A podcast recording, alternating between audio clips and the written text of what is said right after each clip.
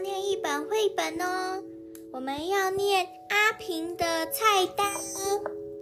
这只是一个小绘本，所以我们一集就会念完喽。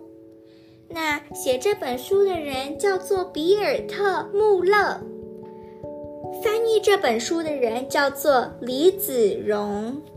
我们开始听故事喽。阿平喜欢吃，可是他吃腻了妈妈煮的食物。妈妈说他煮的是健康、均衡的食物，可是阿平宁可吃那些不健康、不均衡的食物。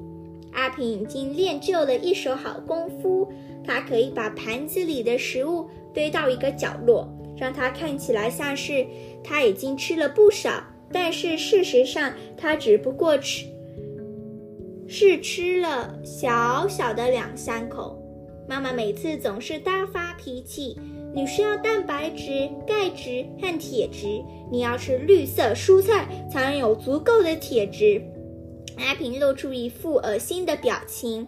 那我干脆去咬铁钉算了。他说：“铁钉还比蔬菜好吃呢。”一天晚上，妈妈陪阿平上床睡觉。我该煮什么食物你才肯吃呢？他叹了口气说：“这样好不好？”阿平说：“你休息一阵子，让我来煮饭。如果你带我去买菜，让我买任何我想要的食物，我就会帮你煮三餐。你也会明白煮饭是多么简单的一件事。”阿平的妈妈有点犹豫，不过她还是答应了。只是一天。她说：“我就把这个家交给你管一天。”那天晚上，阿平躺在床上思索了很久，考虑着该买什么样的食物：巧克力豆、熊宝宝软糖、布丁、蛋糕。阿平想着想着，直到他进入了梦中。第二天，阿平的爸爸带他去店里买东西，店里有好多他喜欢的食物哦。他实在不知道该买什么才好，所以他就每一样都拿一点。他们走到架子最后一排时，阿平的爸爸问他是不是买够了，还不太够哎。阿平说，到了最后，购物车里再也挤不进东西了。这时，阿平才把购物车推向收银台，这些都是我要的。他骄傲地说。阿平的爸爸付款时撇了一下嘴角。阿平开心地跑下楼去。那一天是他煮饭的日子，那一天是他当家的日子。他把所有他买的食物都摆在桌子上排好，好了，好来决定该吃什么早餐。糖果和巧克力甜甜圈，嗯，阿平吃的好开心。这是他所吃过最好吃的一顿早餐。他把整盘食物吃个精光。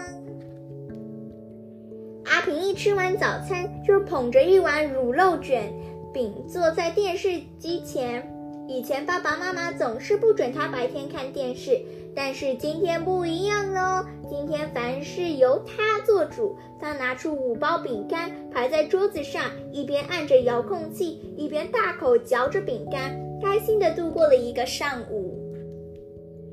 然后事情开始不对劲了。阿平觉得肚子很不舒服，真的真的很不舒服。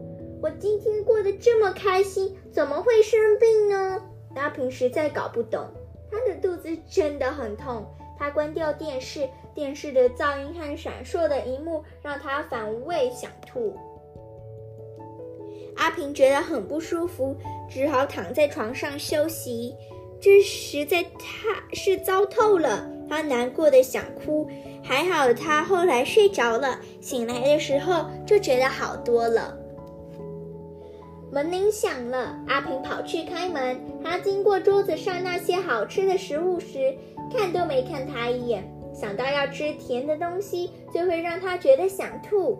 站着门外的人是彼得，他来约阿平一起出去玩。